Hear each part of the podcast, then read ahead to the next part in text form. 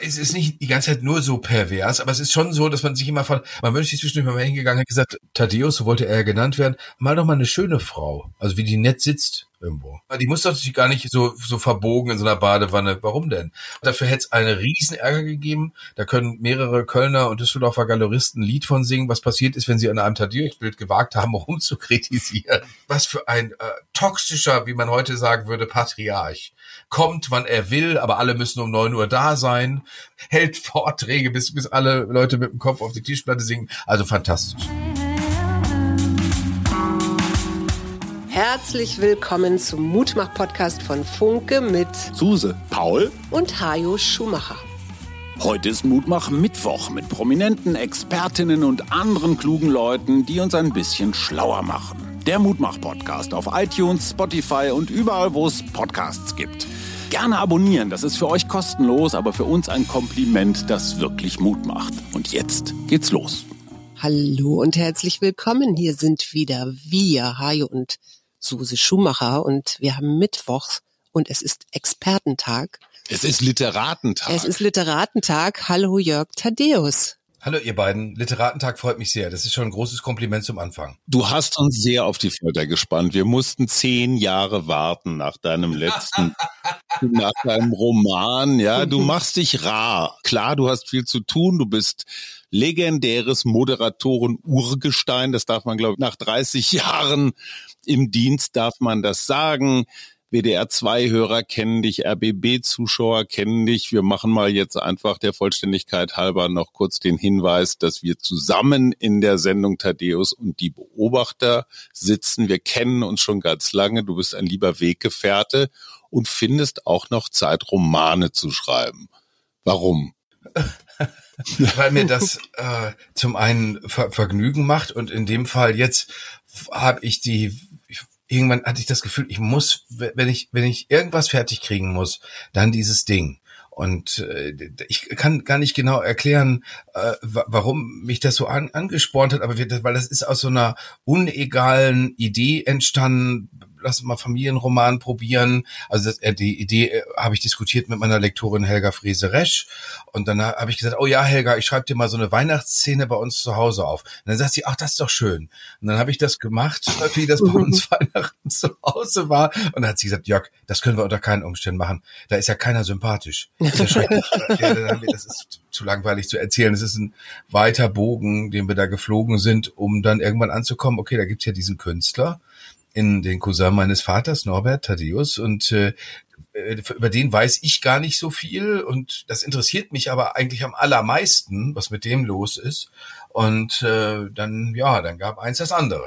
Aber ja, ganz kurz, also auch wenn es wahrscheinlich nie zwischen Buchdeckel gedruckt wird, aber wie war denn diese Weihnachtsgeschichte? Ja, das war das war so, das war, war ja, äh, also da, da saßen halt mein mein Vater, meine Stiefmutter, meine Mutter und mein Stiefvater und meine meine Oma saß dann da noch und dann saß da Hannes Kaminski, das war der der Säufer zwei Türen weiter mhm. und äh, war viel zu laute Musik. Meine Mutter hatte schon dann leicht ein Sitzen, wenn, wenn ich, wenn wir ankamen. Und dann, da gab es immer dieses, ach genau, die, die Mutter meines Stiefvaters, Oma Gregarek, die saß da auch immer noch. Es war so eine etwas voluminöse Unke, die immer so alles, alles so festfilisiert hat.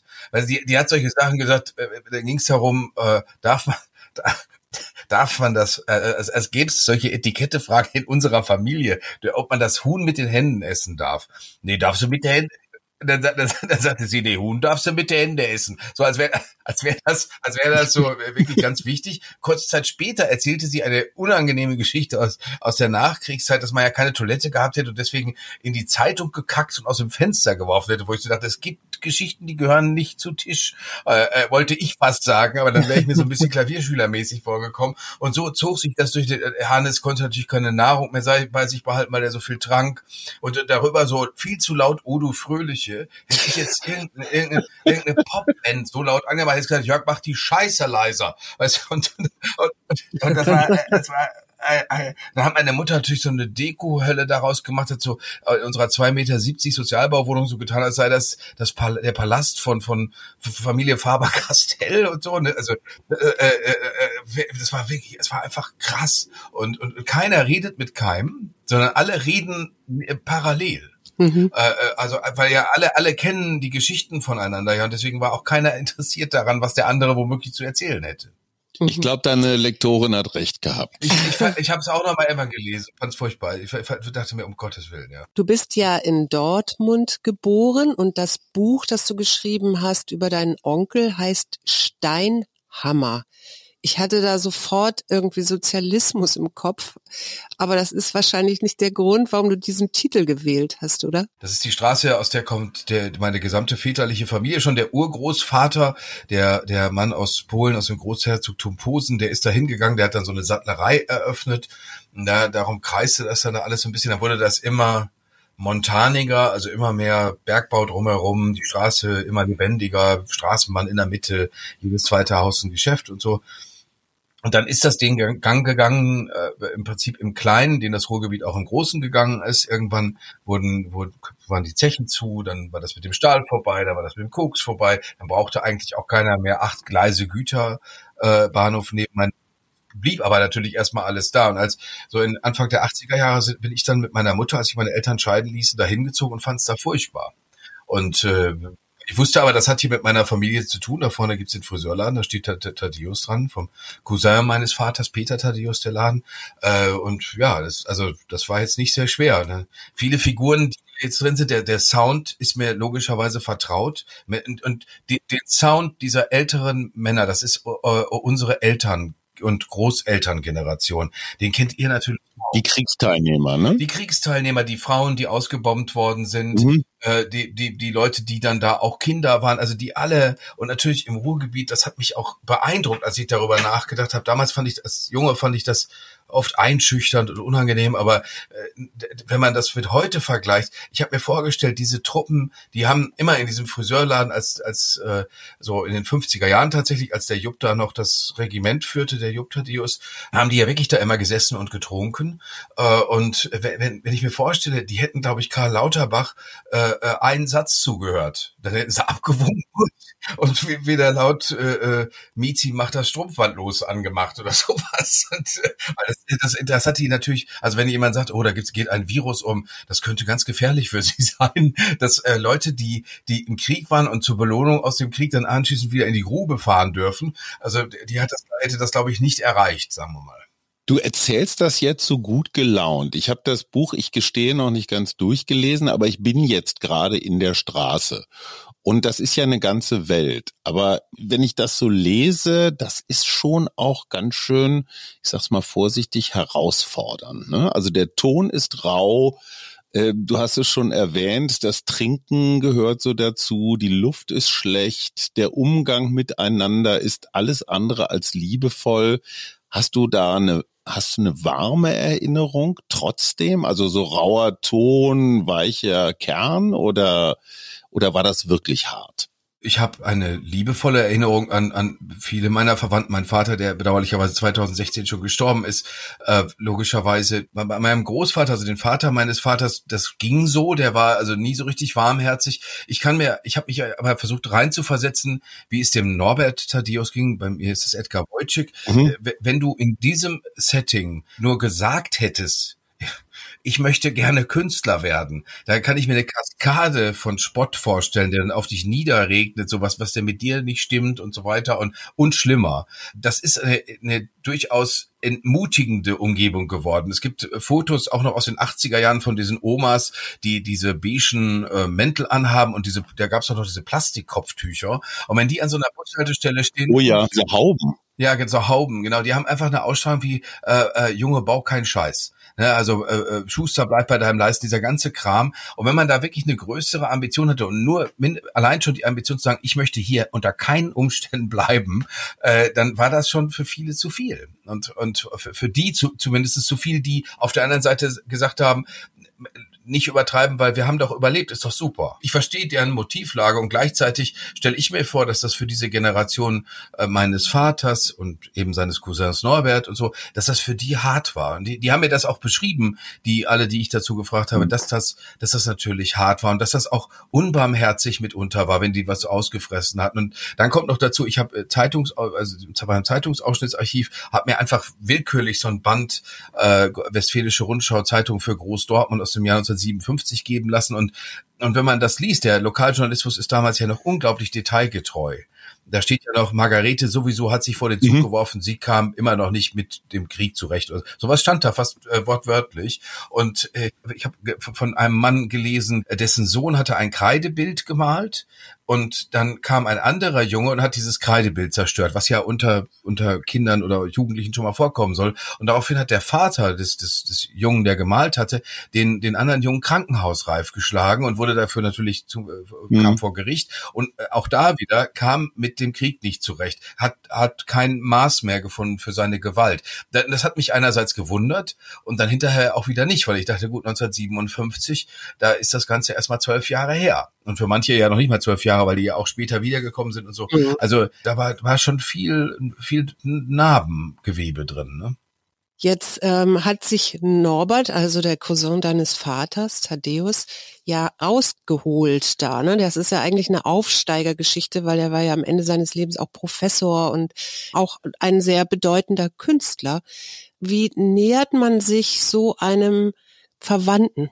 Es gab zwei hervorragende Zugänge. Der eine Zugang war über seinen, über seinen Bruder Peter, der auch Friseur geworden ist und der allerdings sehr viel äh, feinnerviger mit den Ambitionen seines Bruders umgegangen ist und der das auch toll fand, ihn das beeindruckt hat. Da muss man sagen, ist ja Peter mit so einem Hüftleiden auf die Welt gekommen und war von daher immer jemand, der, der Zuwendung und Pflege noch in einer anderen Intensität brauchte und der Norbert ging darüber so ein bisschen verloren, war ohnehin der Ältere.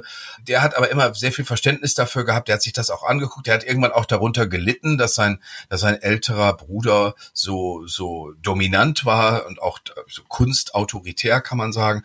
Und der andere Top-Zugang war die, die Witwe von Norbert Thaddeus, das ist Petra Lemmerz, ist selbst eine bildende Künstlerin, äh, eine, also für uns als Journalisten eine, eine hervorragende Quelle, die hat druckreif formuliert. Da habe ich mich auch das erste Mal richtig erschrocken, weil ich kannte den Norbert flüchtig. Ich kannte den nicht gut. Da hieß es immer, ja, das ist der Künstler, der hat den Boden mhm. unter den Füßen voll. Also die ganzen Provinzklischees, die man über, über Künstler einfach immer ventiliert. Und äh, ich sprach mit ihr und ließ mir ihren, ihren verstorbenen Mann beschreiben.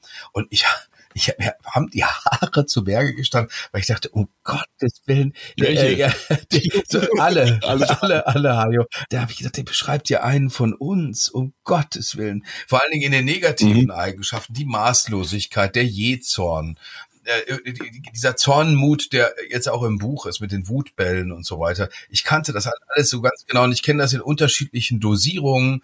Äh, bei, ich kenne das, kannte es bei meinem Vater. Ich habe sogar mitbekommen, wie meine kleinere Schwester ähm, ihren Mann schon mal in Senkel gestellt hat. Und da habe ich gesagt, okay, es vererbt sich nicht nur auf der männlichen Linie. Äh, und äh, das, das, das war äh, das war höchst bemerkenswert die Art, wie sich Norbert mit ihr gestritten hat, äh, was er angeordnet hat, zum Beispiel, dass er überhaupt nicht Norbert, sondern immer nur Thaddeus genannt werden möchte und, und, und, und, und. Also das war, das war alles so markant und so unangenehm nachvollziehbar, dass ich dann wirklich irgendwann dachte, ich habe echt ein Bild von dem Mann. Mhm. Jetzt fängt ja dein Buch 1942 an. Ja, und da sind wir ja noch mitten im Krieg und äh, da kriegt man so ein bisschen mit von diesem ja auch Grauen und und die Stadt ist verdunkelt und da fährt also die Straßenbahn durch und so.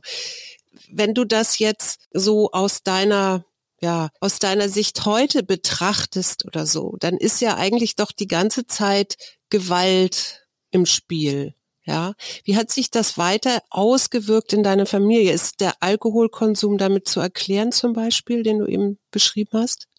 Ja, äh, so, es ist ja so, ich bin ja anders als du nicht Psychologe, ne? Deswegen kann mir da so, ein so, ein so ein relativ billigen Reim drauf machen, aber der, der Jupp Thaddeus, Josef Thaddeus, der, der, äh, äh, der den Friseursalon tatsächlich in echt hatte, der hat äh, auch fürchterliche Sachen im Krieg erlebt. Der hat diese Situation, die am Anfang des Buches beschrieben ist, hat, zumindest immer erzählt, dass er die so erlebt hat, dass er die Friedel, also die die äh, Witwe seines seines gefallenen Bruders übernehmen musste, weil der Bruder ihn schon vorher gebeten hatte, wenn mir was geschieht, dann wirst du die Friedel heiraten. Der der hat ganz viel Text gehabt und er hat natürlich niemals wirklich erzählt, was mit ihm los war. Und das ist so eine Sache, das war eine faszinierende äh, Recherche. Äh, ich habe viele Leute gesprochen, deren Väter Kriegsteilnehmer waren, deren Mütter ausgebombt worden sind. Und die haben alle was recht ähnliches erzählt. Da sind die allerwenigsten dabei gewesen, die da probat was äh, darüber erzählen konnten, das ist was anderes als das, was dann später einsetzte mit, äh, wo ist eure Mitschuld, inwiefern wart ihr Täter, sondern erstmal nur, wie, mhm. wie geht's euch denn? Ich habe äh, ich hab das Buch meinen Eltern also allen meinen Eltern gewidmet und hatte ursprünglich, das wollte dann aber auf die Provokation verzichten, aber ursprünglich sollte dann noch die Unterzeile drunter für meine Eltern, die niemand gefragt hat, was das mit ihnen macht, weil die ja dieser Härte auch die ganze Zeit ausgesetzt waren und auch fast gar nichts anderes kannten. Die kannten ja nicht, dass man, dass man hingeht und sagt, äh, lass uns mal, lass uns mal reden oder oder mir ist heute, mir ist heute nicht so und so. Also das, äh, das, das, das war ja, daran war ja nicht zu denken. Was es immer die ganze Zeit gab, ist ganz viel Text, ganz viel Anekdoten, ganz viel Dönekes, Pointen zum 32. Mal viele Wiederholungen auch, ne? Also es wurden auch jeden Tag dieselben Geschichten erzählt. Ja, und mein, mein Bruder und mir ist, äh, ich hätte damals nie angenommen, dass ich mich mal genau mit dieser Zeit beschäftige. Mein Vater begann solche Geschichten mit, wenn seine Freunde oder Leute, die das von damals kannten, um ihn herum saßen, meistens mit damals auf der Station weil die Station, da war eine Bahnstation in der Nähe, deswegen nannten die das so. Und äh, da haben mein Bruder und ich uns schon Blicke zugeworfen, wenn das begann, weil wir wussten jetzt, wie, genau wie du sagst, jetzt kommt die 32.000. Wiederholung. Äh, interessant ist dann, wenn man es umdreht und sagt, okay, jetzt möchte ich von euch wissen, was war damals los? Was ist damals wirklich passiert? Wer, wer hat da, warum hat die Familie sich die ganze Zeit gestritten? Und da sind jetzt auch noch durchaus äh, Sachen so zutage gekommen, die ich gar nicht mehr in dem Buch unterbringen konnte, weil, weil man da auch womöglich gesagt hätte, das ist Stranger Than Fiction. Das gab es eben auch alles noch. Genau, das habe ich mich nämlich auch gefragt. Wie viel habt ihr in der Familie überhaupt über diese Erlebnisse im Zweiten Weltkrieg gesprochen? Oder war das kein Thema? Darüber redete man nicht und man war hart wie Kruppstahl, was weiß ich. Nee, nee, die, die haben, die haben falsche Geschichten auch schlicht erzählt. Mhm. Also, äh, die haben, die haben falsche Geschichten immer weiter erzählt, weil ja niemand kam, der sie daran hinderte. Also, nehmen wir beispielsweise den Vater des Malers, Norbert Thaddeus Senior über den wurde immer die Geschichte erzählt, ja, das war ein ganz scharfer Nazi, so ein Waffen-SS-Mann und bei dem tollkühnen Versuch, einen russischen Bunker zu sprengen, ist er zum Glück kaputt gegangen. So, so ging die Geschichte immer. Also gut, dass er weg ist, so ungefähr. Äh, dann äh, kann man für jeden Wehrmachtsangehörigen oder deutschen Armeeeinheit, Waffen-SS wie Wehrmacht, kann man äh, eine Akte anfordern und das, das kostet 10, 12 Euro, das habe ich gemacht. Daraufhin kam das und ich habe die ganzen Unterlagen einsehen können. Norbert Thaddeus Senior war mitnichten bei der Waffen-SS, sondern der war Mitglied der 29. Infanteriedivision und der ist äh, 70 Kilometer vor Moskau in, im Sensk, ist der durch eine Maschinengewehrgabe in den Unterleib, genauso wie es im Buch steht, äh, ums Leben gekommen. Mhm. Und, zwar, äh, äh und zwar ehe die 29. Infanteriedivision weiter marschieren konnte nach Stalingrad. Da hat sich diese ganze Division hinterher dann erledigt. Und äh, das steht da äh, alles. Und als ich dann dann jetzt dann nachgefragt habe, äh, Leute, das stimmt doch gar nicht mit der Waffe, es ist, dann kam dann noch eine andere Geschichte. Mhm. Dann kam plötzlich die Geschichte, ja, der sei durch einen russischen Scharfschützen ums Leben gekommen. Äh, da haben sie mir dann die Geschichte von äh, Jean-Jacques Arnaud's Film Enemy at the Gates erzählt, von dem, von dem Scharfschützen Zaitsev, was sie höchstwahrscheinlich halb angedüst abends beim Fernsehen gesehen haben. Also das, war, das stimmte auch wieder alles nicht. Äh, und und äh, naja, da, da, da hilft es dann tatsächlich, wenn man, wenn man sich das genauer, wenn man sich das genauer anguckt, was stimmt, ist, dass dieser, dass der Sold, der, der Norbert Thaddeus war Berufssoldat, der war schon 1936 zur Armee gegangen. Der hat tatsächlich die, die Feldpostbriefe an seine Frau Friedel korrigiert zurückgeschickt. Das ist tatsächlich wahr. Steht auch im Buch. Ja, steht ja. auch im Buch, genau. Was hat das mit dir gemacht oder wie hat sich die Sicht auf deine Familie dadurch verändert? Ich weiß nicht, ob sich verändert. Es hat sich vertieft. Meine Bewunderung für Norbert Thaddeus ist gewachsen. Also für den für den Maler. Mhm. Für den Ma für den Maler. Äh, mein Respekt vor all denen ist äh, gewachsen, weil ich ja nicht heute hingehen kann und alle möglichen Spitzbuben auf der Welt verstehen kann und nur bei meiner eigenen Familie werde ich dann plötzlich unbarmherzig. Also die, ich, ich verstehe besser, warum die waren, wie sie waren. Es ist schwer, sich zu überlegen, wie hätte es anders sein können. Ich habe aber mehr Figuren dazu ge gedacht, die das äh, anders gehandhabt haben, wie der Inhaber des Kiosks, Herr Miebach, also der Taube, der, der so gut, der, der nur noch wenig spricht, aber der zumindest zu sprechen versucht. Ich äh, habe meinen Opa mütterlicherseits gehabt, der hat äh, alles das, was äh, er mir erzählt hat, habe ich auch in den Akten später so wiedergefunden. Also das war genau so, der ist bei Stettin verletzt worden äh, äh, und so weiter und so weiter. Also das, das war, deswegen hat sich da nicht wirklich was verändert, aber ich verstehe das besser. Und heute ist es ja auch so, ich heute ha, ha, geht dafür ja auf mich keine Autorität mehr aus. Waren damals ja auch so ein Druck, den die erzeugt haben. So, äh, bau keinen Scheiß, äh, ruinier nicht dein Leben, äh, keine, keine Traum, Träum, sinnlosen Träumereien und so. Was soll denn das? Was möchtest du denn? Was, wieso gehst du denn nicht zur Eisenbahn und sowas, nicht? Also, das ist ja heute alles. Und, mhm. natürlich galten ja bei allem galt ja deren Maßstäbe. Wenn ich jetzt an die herangetreten wäre und hätte gesagt, ich möchte gerne mal äh, japanische Küche ausprobieren oder sowas, das wäre wär natürlich nicht in Frage gekommen.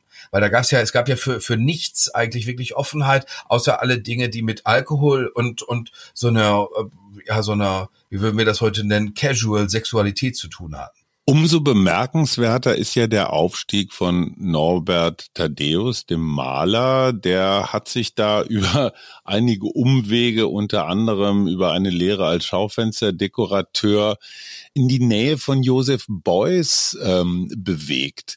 Ich verstehe jetzt nicht viel von Beuys, aber Beuys war ja ein, ein ungewöhnlicher Mann. Glaubst du, dass diese Herkunft von Norbert den, den, den Beuys irgendwie, ja, für ihn eingenommen hat, weil er einfach was anderes war? Äh, das hat sie verbriefterweise. Also da gibt's auch, da gibt's Interviewaufzeichnungen. Ich habe hier so ein äh, Band, so ein Doppelband stehen, Café Deutschland. Das ist so eine Interviewreihe vom Städelmuseum in Frankfurt mit Künstlern aus dieser Generation. Und äh, da gibt's in so Randnotizen wird da immer klar, dass den, dass dieses Proletarische, was der Norbert immer verkörpert hat, das hat den äh, Boys angeregt. Das war mitunter auch ein Grund für Streit, als dann Leute gekommen sind, die äh, die Arbeit von Beuys sehr stark akademisieren wollten und, und Diskussionskreise eingerichtet haben und so. Da war der, da war der Norbert Thaddeus auch schon wieder auf dem Weg nach draußen, weil er gesagt hat, das ist jetzt hier nicht meine Party. Und äh, das hat aber tatsächlich viel ausgemacht. Der, der äh, Josef Beuys war in der Steinheimer Straße, hat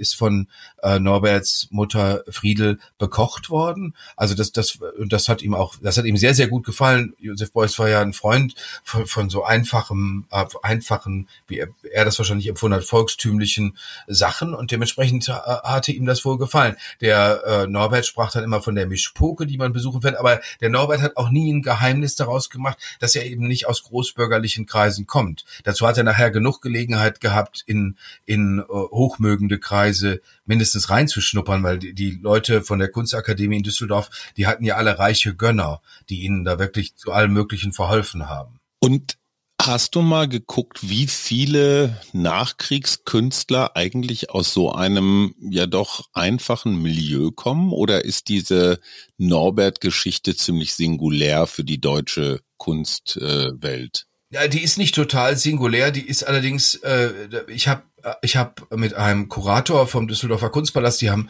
äh, vor wenigen Jahren eine Retrospektive gemacht mit der Kunst von Norbert Thaddeus und den Kurator habe ich gefragt, ja, äh, was war denn los? Also warum hat denn der, der, der Norbert Thaddeus ist äh, ein bedeutender gegenständlicher Maler des späten 20. Jahrhunderts, das steht völlig außer Frage, wie gesagt, sonst kriegt man auch nicht so eine Retrospektive im Kunstpalast, aber er ist nicht Gerhard Richter, obwohl er in dessen Nähe war. Er ist nicht Markus Lüpertz, obwohl er in dessen Nähe war. Mhm. Äh, und das hat, hat einen Grund und der Kurator hat mir das so erklärt, dass es da tatsächlich viele Leute gab, die die ihn nicht so wirklich äh, in ihrer Umgebung akzeptiert haben, weil sie, weil sie sagen, Mensch, wir kommen da aus Ostelbien, wir kommen von den großen Höfen, bei uns hat Kultur kultiviert halt immer schon eine Rolle gespielt und da haben wir diesen Hortentotten da dazwischen. Also die, die, die, die waren nicht, äh, die, die waren offenbar nicht bereit, ihn zu akzeptieren. Er hat auf sowas logischerweise auf die, auf die Thaddeus-Weise reagiert, nämlich mit äußerster Aggression. Das hat auch der Sache nicht immer geholfen.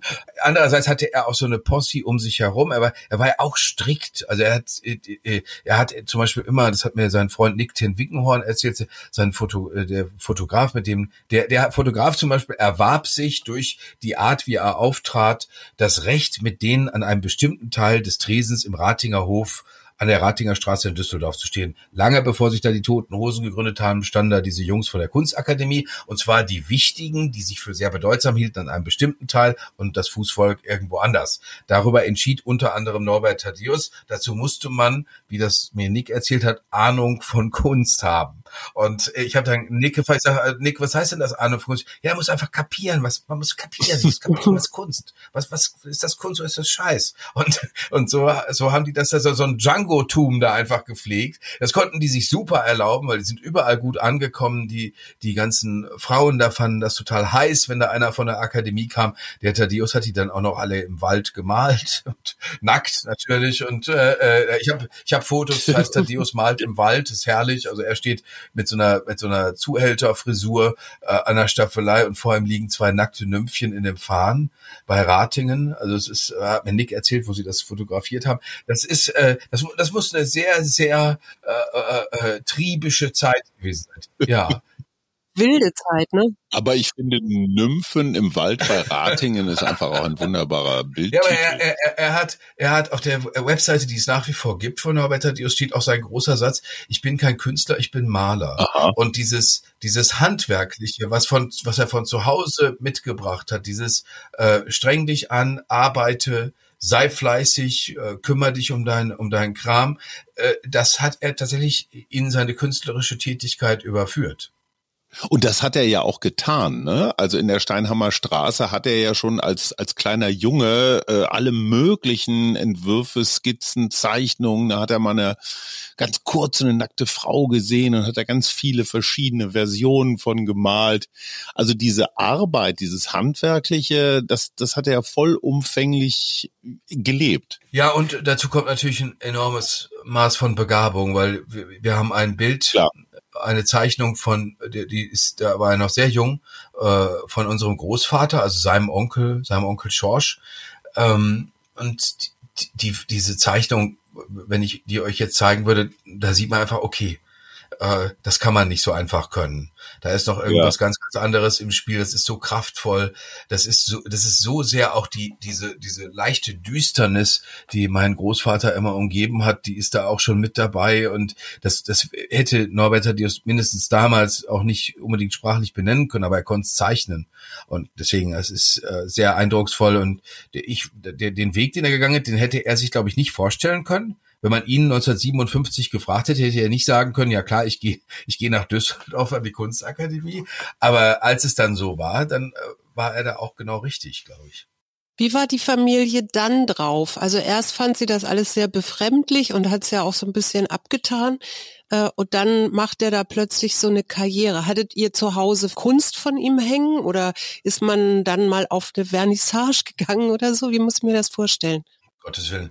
Also der Peter, sein Bruder, der hat da viel äh, für sich viel äh, eingebracht und hat da viel mitkriegen wollen. In der Wohnung von von Peter hing, äh, hängen bis heute sehr sehr viele Thaddeus-Werke, wie seine Eltern also seine, seine Mutter war, glaube ich, wirklich stolz auf ihn, konnte aber auch nicht unbedingt dieses Spinnerte, dieses, dieses Kunstgemache da in Düsseldorf unbedingt mitgehen und hat auch seinen losen Lebenswandel nicht leiden können. Er hat ja auch sehr viel getrunken, er musste irgendwann eine Entziehungskur machen, der hat seine Frau mit dem Kind sitzen lassen und so. Also er hat ja auch Sachen gemacht, die wirklich äh, anstößig waren und äh, die, die sind ihr sauer aufgestoßen und der Teil meiner Familie, also was mein Vater, den, den Cousin von Norbert anging, das war totale Ignoranz. Also das war eine Gruppe von Leuten. Ich habe meinen Vater immer gefragt, ich sag, Papa, was, was malt denn der Norbert? Was hat er denn gemalt? Und dann kam immer, äh, ja, das weiß ich doch nicht. Also im Sinne von, ja, der malte halt irgendwelche schönen Bilderchen. Äh, äh, er hat auch nichts Anständiges gelernt, weil, weil anständig ist, wenn man einen Sicherungskasten äh, neu machen kann. Das ist anständig. Und das, mein Vater hat da oft ignoranter getan, als er war, aber er hat mir gegenüber jedenfalls nicht zugegeben, dass ihn das wahnsinnig interessiert hätte. Ich habe dann einmal gedacht, okay, dann schlage ich meinen Vater mit seinen eigenen Mitteln und kaufe ihm einen echten Thaddeus, damit er sich den zu Hause hinhängen kann. Und habe dann festgestellt, ui, das beginnt so bei 37.000 Euro. Äh, mm. Das ist ist für ein Weihnachtsgeschenk viel und äh, deswegen, deswegen machen Bei wir uns das nicht. aber aber wenn du wenn du mal dir wenn du dich mal in so ein Schmuckstück verguckt hast, Hajo, dann Ja, ja. Äh, ne? ja klar. Mein bestes, mein tollstes Schmuckstück ist meine Frau. Ähm, aber wenn ich jetzt mal so meine innere, meine innere Elke Heidenreich mobilisiere und so ein bisschen rumpsychologisiere, ich sehe gewisse Parallelen zwischen Jörg und Norbert Thaddeus, weil du bist ja dieser Welt auch entflohen und du bist ja auch so eine Art Künstler. Ich meine, moderieren, Romane schreiben und sowas, äh, das ist ja auch was, was in dieser Straße damals jetzt als, hä, was soll denn das? Was macht denn der da? Also Dann noch mit Medien. genau, dann noch was mit diesen Medien. Wie viel davon ist auch in dir von, von Norbert Thaddeus? Biografisch. Also mindestens ist in mir ein Verständnis für ihn und ein Verständnis für das, was er gemacht hat und ein Verständnis dafür, dass er sein eigenes Ding gemacht hat. Und was es, äh, was es gibt, das es auch bei meinem Vater gab, den ich übrigens hier zu schlecht darstelle. Mein Vater war ein außerordentlich liebevoller, warmherziger Mann. Aber äh, mein Vater hat auch ganz und gar sein eigenes Ding gemacht. Das, das ist das Schöne, was uns da verbindet. Es gibt also so eine innere Unabhängigkeit. Mag schon sein, dass die Nachbarn das anders sehen, ist uns aber egal, wir machen das so. Mhm. Bei meinem Vater war das ein bisschen abgewandelt. Hätte mein Vater so kultiviert, wie man das im Paten 1 und 2 konnte, organisierte Kriminalität betreiben können, hätte mein Vater das am meisten interessiert. Er hat sich immer, er war immer, hat immer gedacht, er hätte doch eine Karriere verpasst, dass er nicht beim Beschaffungsamt der Bundeswehr gelandet ist, weil man da so gut hätte Schwarzgeschäft machen können. Und, äh, das, das verstehe ich. Man darf aber nicht vergessen, das kann man nicht miteinander vergleichen, weil ähm, ich bin jetzt bedauerlicherweise überhaupt nicht mit dem silbernen Löffel im Mund aufgewachsen, aber ich habe das trotzdem um, um in Dimensionen besser gehabt als er. Und Mhm. meine, meine Hauptansprechpartnerin, das, das wäre damals nicht meine Formulierung gewesen, aber ähm, die Frau, mit der ich solche Dinge auszuhandeln hatte, war meine Mutter. Mhm. Und die war ja nicht, die war ja nicht im Ansatz so. Das ist eine 1950 geborene Frau und die, die, die hat, wenn ich der gesagt habe, pass mal auf, Mama, folgendes habe ich mir jetzt vorgestellt, ich mache jetzt eine Schülerzeitung, ich mache jetzt dies und so, das hat die ja alles äh, unterstützt. Bei meinem Vater übrigens ganz genauso, als dann hieß, ich möchte zum Gymnasium, ja, selbstverständlich, klar, logisch, mach mal, Mhm. streng dich an.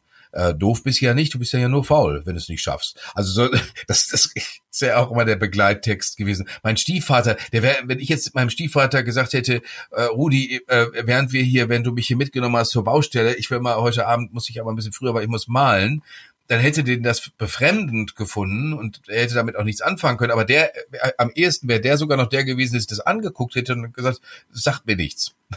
aber, aber, äh, aber, aber äh, deswegen, also diese, die, die, das sind ja alles Nachkriegsleute, mit denen ich es zu tun hatte und die äh, waren dann ja, oder meine Tante Inge, der hätte ich sogar sagen können, ich möchte Balletttänzer werden. Das hätten alle anderen, das hätten alle anderen nicht so leicht durchgewunken. Vor allem, Meinst du echt, Jörg, meinst du echt, ich, soll ich das hier in der Straße erzählen, dass du da ne, in der Strumpfhose äh, auf der Bühne rumhüpfst? Ich glaube, es hackt. Äh, äh, also, ich weiß nicht, erinnert ihr euch an den Film Billy Elliot, I Will Dance, äh, wo der junge Mann in Nordengland Balletttänzer werden möchte. Und, und ich, ich habe da, ich kam äh, in dem Film aus dem Heulen nicht mehr raus, weil das war alles so, das war dieses, diese ganze Atmo, das war alles so zu, also äh, natürlich, mein Onkel Sigi hätte sich nur noch vorstellen können, dass ich da äh, ihm im Tütü Scha Schande mache. Deswegen würde ich fast, hätte ich fast machen sollen. Aber äh, weil es gab natürlich, es, beim Sport war das auch ganz klar, also das war bei mir noch klar, da gibt's eine Auswahl, nämlich äh, Boxen, Ringen oder Fußball. Mhm. Handball wäre auch gegangen. Aber dann ist auch Schluss, weil Tennis ist was für Reiche, machen wir nicht. Pferde, ich glaube, es hackt. Ja. Hast du einen Esel, der Geld kackt, dann kannst du ein Pferd haben. Äh, also, also so, aber äh, das war, das war, war schon recht schmal, muss man sagen. Mhm. Jetzt hast du ja einen, ich glaube, Urgroßvater, der Thaddeus hieß, also auch mit dem den Namen hatte und nach Deutschland gegangen ist aus Polen, hast du ja vorhin auch schon gesagt. Kann man da Parallelen zielen? Also ich meine, warum ist der nach Deutschland gegangen? Der wollte nicht nach Deutschland gehen. Äh, in Der war in Deutschland auf Montage und der hatte das Pech, dass er Lina Taddeo, die, also sp- späteren Lina Taddeo zum Opfer fiel. Äh, Mit der hat er sich gedacht, ach, das ist doch ganz schön, was wir hier machen. Äh, äh, zum Glück bin, ich aber ja auch bald wieder weg. Dann ist er wieder abgehauen. Sie war aber schwanger. Sie ist ihm hinterhergefahren hat gesagt, mein Freund, die, die, das Kind, das ich im Leib trage, äh, das ist deins und deswegen kommst du jetzt schön wieder mit zurück nach Dortmund. Und so war es dann. Und dann war er in Dortmund ab sofort und nicht mehr in Posen. Und äh, das heißt, es war jetzt keine keine äh, von von wildesten Befreiungsideen äh, äh, angetriebene Auswanderung. Er war ein Beutepole sozusagen. Beutepole, genau. Ja, entführt die, die Lina, also die Großmutter meines Vaters, die war, äh, die, die, die war, wird als nicht sehr sympathisch beschrieben und ist auch tatsächlich ja von der Straßenbahn überfahren worden. Ein Motiv, was sich durch dein Buch zieht, und das deckt sich sehr mit dem, was Didier Eribon in seinem Bestseller Rückkehr nach Reims aus französischer Sicht geschrieben hat. Es heißt ja, du kriegst den Boxer aus dem Ghetto, aber das Ghetto kriegst du nicht aus dem Boxer. Und was Eribon beschreibt, ist eine unfassbare Einsamkeit, wenn du deine soziale Gruppe verlässt und wie in diesem Fall Norbert Thaddeus dann in diese Kunstwelt aufsteigst. Das ist einfach nicht deine deine Hood, das ist nicht deine Crowd. Und diese Einsamkeit, trotz aller Preise, die man gewinnt, trotz aller Anerkennung, die man bekommt, diese Einsamkeit bleibt, oder? Da würde ich widersprechen, weil, weil ähm, mein Bruder beispielsweise ist durch eine absolute Fehleinschätzung einer Grundschullehrerin zur Hauptschule geschickt worden. Und mein Bruder fühlte sich an dieser Hauptschule äh, fünf Jahre lang sehr, sehr einsam. Mein Bruder ist ein sehr starker Junge, deswegen konnte er den ganzen Anfeindungen, die er erlebt hat, den konnte er sich dann zwei, dreimal entschlossen zur Wehr setzen, sodass dann keiner ihn mehr angegriffen hat. Sie haben ihn alle in Ruhe gelassen, aber er war tatsächlich allein. Dann ging er äh, danach mit seinem erweiterten Hauptschulabschluss zum Aufbaugymnasium, machte sein Abitur nach und ab sofort hatte er einen Freundeskreis. Ab sofort hatte er Leute, mit denen er sich unterhalten konnte. Mhm. Bei, bei Norbert ist das nach meinem Eindruck auch so gewesen es gibt wohl möglich die Einsamkeit des solitären Menschen, der, der sowieso mit seiner Begabung äh, allein ist oder mit seinem Bedürfnis danach irgendwas zu schaffen allein ist. Aber ich glaube, dass der sich sehr wohl äh, nachher äh, in der in dieser Künstlergruppe sehr wohl gefühlt hat. Er heiratete mit 65 seine Frau Petra und äh, die dann 2011 seine Witwe wurde und äh, da waren wir bei der Hochzeit auf in dem in seinem Ausstellungspavillon auf der Museumsinsel Homburg und da hatte ich das Gefühl, der ist da schon von Leuten umringt, die ihm gefallen, was mir Petra aber auch erzählt hat. Er ist halt, er ist sowieso immer schon schüchtern gewesen und hat diese Schüchternheit immer mit so einer gehörigen Robustheit überspielt. Er hat es geliebt, groß aufzufahren, zu sagen, bringt Sekt, bringt Wein, bringt leckeres Essen und 100 Leute hier ins Atelier. Nur er hatte dann irgendwann Bammel, dass er runtergehen muss, zu denen sagen muss, hallo Freunde, ich habe euch alle eingeladen. Das ist äh, ein bisschen merkwürdig, aber es ist tatsächlich äh, bei ihm so gewesen. Das heißt, ich glaube, dass er, das ist der Punkt, dem ich dazu stimme. Ich glaube, dass, dass, äh, dass der äh, mitunter einsam war und, und, und sich allein gefühlt hat, aber auch wusste, warum. Und, äh, und und diese große künstlerische Ambition hatte, wie seine Witwe mir gesagt hat, auch durchaus die Ambition. Und ich meine, das müsst ihr euch mal vorstellen, wenn euch das einer am Abendbrottisch erzählt, ich möchte mit meinen Werken unsterblich werden. Das ist natürlich schon eine Ansage. Nee, das ist eine echte Ansage. so, ne? Denkst du denn, dass dein Roman auch hätte woanders spielen können oder ist das schon auch typisch Ruhrgebiet und es geht nur da? Also von dieser Region kenne ich den Sound am besten, aber äh, der, der hätte eigentlich überall da spielen können, wo äh, Provinzialität und wo, wo sehr rigide Vorstellung einer größeren Gruppe, äh, rigide einheitliche Vorstellung einer größeren Gruppe, Leuten, die individu sehr individuell sind und äh, sich äh, deren Individualismus wichtig ist, äh, wo die sich schwer entfalten können. Also das, das heißt, es hätte auch in irgendeinem dunklen Teil Frankens sein können oder oder äh, in, in Norddeutschland äh, irgendwo mhm. auf dem Land, wo die wo die Leute sagen, die das hör aber mal auf, jetzt hier zu spinnen, wenn du wenn du mit Farben umgehen willst, dann streich halt dein Haus. Also das kann ich mir das kann ich mir eben woanders äh, tatsächlich auch vorstellen. Das ist ja auch durchaus ein ein wiederkehrendes Motiv. Mm, ja. Aber das, das ist, das Ruhrgebiet ist halt ungemein proletarisch und in seiner Hässlichkeit, die es da, da damals hatte, heute ja längst nicht mehr, aber damals hatte, äh, natürlich auch in Deutschland einzigartig gewesen. Mhm. Jörg Thaddeus Steinhammer, erschienen im angesehenen Kiepenheuer und Witsch Verlag. Man kann sagen, die Buddenbrocks aus Lütgendortmund, oder? Über das äh, aufregende Leben von Norbert Thaddeus. naja, das hat schon viel Schönes. Also ich werde es zu Ende lesen, Jörg. Das ist auch so ein Buch, interessanterweise, das kann man nicht, also ich jedenfalls nicht in einem Rutsch durchlesen, weil das ist so prall und so nach, nach zehn Seiten muss ich das erstmal kurz weglegen, nicht weil ich es nicht mehr mag, aber das muss man dann erstmal so verdauen. Ja. Also weil auch so zwischen den Zeilen, und das ist durchaus als Kompliment gemeint, also da ist ganz viel drin, wo man nachspüren möchte, ich jedenfalls. Und ich finde auch, dass es dann diesen Mief, sage ich jetzt mal, diese Enge und diese armen Verhältnisse wunderbar illustriert. Und das ist, glaube ich, auch das, was war beim, ist bei mir nämlich so ähnlich, sich, dass ich dann auch immer denke, so, wow, jetzt habe ich davon erstmal wieder mich genug Energie geholt und jetzt brauche ich wieder was anderes und muss mal in die Weite kommen. Manchmal habe ich mich auch wie ein Spanner gefühlt. Manchmal habe ich einfach bei Dingen zugeguckt, wo ich das Gefühl hatte, hu, jetzt wird's aber ganz schön privat.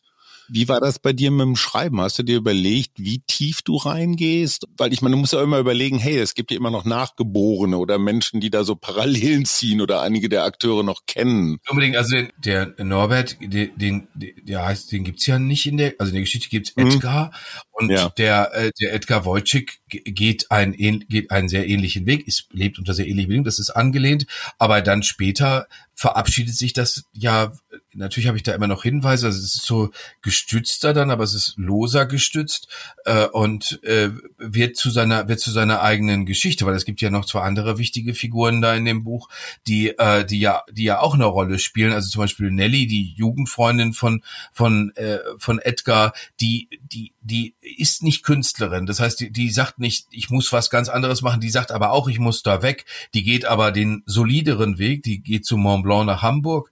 Äh, bei Mont Blanc in Hamburg war ich, habe ich mir alles angeguckt, weil äh, bei Mont Blanc ist eine Möglichkeit gewesen, ist bis heute eine Möglichkeit für Leute, die ganz andere Jobs gelernt haben oder die aber jetzt also keine unmittelbare äh, Ausbildung haben, die mit Schreibgeräten zu tun hat, dann einen Job zu finden. Das ist, das ist ein Traditions, äh, ein Traditionshaus natürlich nach wie vor, auch wenn es jetzt jemandem anderen gehört. Äh, das habe ich mir alles angeguckt. Der Jürgen, der sich, der sich den Traum erfüllt, äh, wo er gar nicht so sicher ist, wie ist dieser Traum, wird das wirklich traumhaft oder wird es ein Albtraum? Und geht nach Amerika, diese Ausreise aus Deutschland, was viele Leute in den 60er Jahren gemacht haben, äh, das ist alles dazu erfunden. Und äh, das hat allerdings äh, auch immer wieder mindestens so äh, Anklänge von Gefühlen, die mir Leute aus diesem aus der aus der Gruppe beschrieben haben, aber dass die die Geschichte zwischen Edgar und Nelly ganz anders ist und äh, tatsächlich nur auf einer Jugendfreundschaft von Norbert Thaddeus fußt, die die, äh, die sich dann nachher ganz anders entwickelt hat, dass die so anders ist als meinetwegen die Liebesgeschichte von Norbert und der Petra, die erklärt sich einfach daraus, dass ich gedacht habe, das ist eine Schweinerei, wenn ich jetzt in deren Privatleben mit meiner mit meiner, meiner Fantasie da daherkomme, das ist ja eine Unverschämtheit. Und deswegen habe ich das nicht gemacht, aber äh, das hätte man hätte da also die Petra hat da auch nicht, ist, ist ja jetzt auch nicht total äh, äh austernartig gewesen, aber sie äh, äh, das, was sie mir da erzählt hat, hätte ich jetzt aber auch nicht gut gefunden, das irgendwie in so ein Buch zu schreiben. Deswegen kann darüber mhm. niemand, also würde mir jetzt nicht einfallen, wer darüber böse sein könnte. Die, äh, mich würde das, wenn, wenn viele von denen, die damals so geredet haben und sich so benommen haben, äh, sich erkannt oder womöglich sogar ertappt fühlen würden, würde mich das sogar freuen. Also weil, weil, weil ich mir denke, Leute, äh, ihr habt's einfach auch übertrieben. Ihr hättet mal was fragen können. Das ist übrigens eine Botschaft, die gilt für mich heute für ganz, ganz viele Leute äh, nach wie vor. Äh, äh, wenn da einer was Tolles macht, zum einen sagt doch mal, dass der was Tolles macht und zum anderen fragt den doch einfach mal was. Ja. Mhm. Fragt doch die Frau mal, was sie da tut und äh, äh, und warum sie das macht und so weiter. Das ist ja nicht eine Sache. Das war ja nicht nur eine unangenehme Angewohnheit von diesen Leuten aus dieser Zeit, sondern das hat sich ja das hat, oh, oh, plus, äh, was auch immer wieder vorkommt, ist diese unglaubliche Geschwätzigkeit und sich ein Reim auf Sachen machen, wo man auf, auf der Grundlage von völlig unzureichenden Informationen, wo da nur Quatsch bei rauskommt. Also das waren die ganz groß drin. Gerade in so einem Friseurladen, was die sich da nicht alles für einen Quatsch ausgedacht haben, das finde ich allerdings auch wieder toll, weil da ist wieder Fantasie im Spiel. Ich höre schon, dein nächster Roman geht um einen Friseurladen.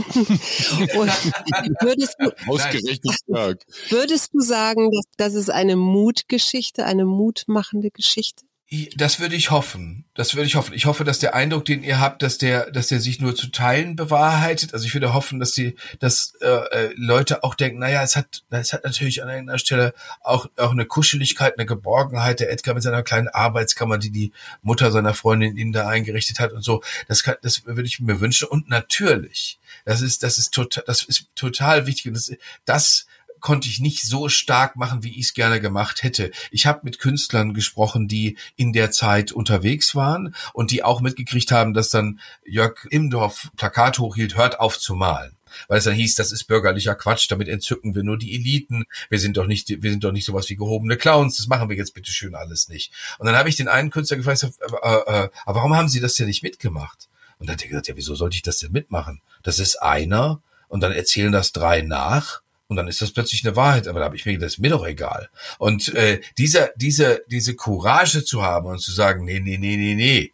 er erzählt mir mal hier kein, kein Quatsch. Warum soll ich aufhören zu malen? Die Argumente überzeugen mich nicht. Äh, das finde ich, finde ich total nötig. Wenn man, wenn, wenn heute, wir, wir, heute kriegen wir ja mit, dass, dass wir auch immer so umzingelt sind von Wahrheiten, die so lange wahr sind, bis sie überhaupt nicht mehr wahr sind. Mhm. Und das man, man kann ja in dem Moment, wo einem das als totale Wahrheit präsentiert wird, vielleicht schon mal fragen, ist das jetzt nur deine Meinung oder ist das wirklich etwas, was du auf einer Steintafel empfangen hast? Weil im zweiteren Fall könnten wir darüber länger reden. Ne? Äh, Im ersten tun wir das lieber nicht. Und äh, also das, das, das finde ich äh, enorm äh, befeuernd und äh, dass auch der Thaddeus dabei geblieben ist und gesagt hat, mag schon sein, dass ihr alle sagt, ich soll nicht gegenständlich malen, aber zum einen macht der Richter das auch und zum anderen äh, habe hab ich nur darauf Lust. Das, was ihr hier seht, das ist das, was ich malen will und das mache ich.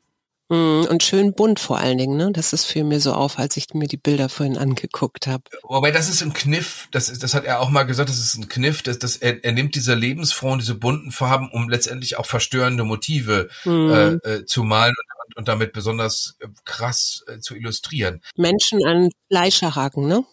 Ja, ja, aber wobei es ist nicht die ganze Zeit nur so pervers, aber es ist schon so, dass man sich immer von, man wünscht sich so zwischendurch, wobei das hätte, hätte wäre einem schlecht bekommen, aber man wünscht sich zwischendurch mal hingegangen, hat gesagt, Thaddeus, so wollte er genannt werden, mach doch mal, mal doch mal eine schöne Frau, also wie die nett sitzt. Mhm. immer, immer, die muss doch sich gar nicht so, so verbogen in so einer Badewanne. Warum denn? Äh, wie gesagt, dafür hätte es einen riesen Ärger gegeben. Da können mehrere Kölner und Düsseldorfer Galeristen ein Lied von singen, was passiert ist, wenn sie an einem Tadeusz-Bild gewagt haben, rumzukritisieren. die, die Meisterschülerin, seine eigenen Meisterschülerin aus Braunschweig, was die mir erzählt, hat gesagt, Gottes Willen, was für ein, was für ein äh, toxischer, wie man heute sagen würde, Patriarch.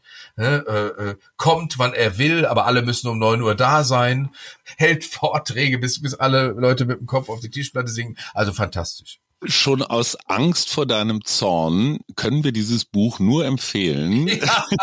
Jörg Thaddeus Steinhammer, ein, ein wirklich bemerkenswertes Werk. Ich habe viel mitgelitten und äh, lese es mit großem Vergnügen weiter.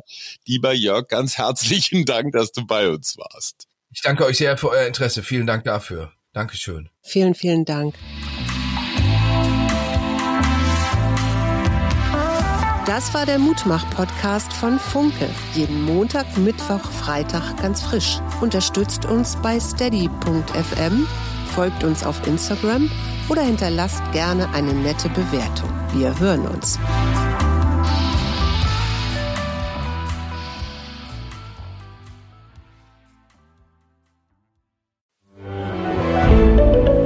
Ein Podcast von Funke.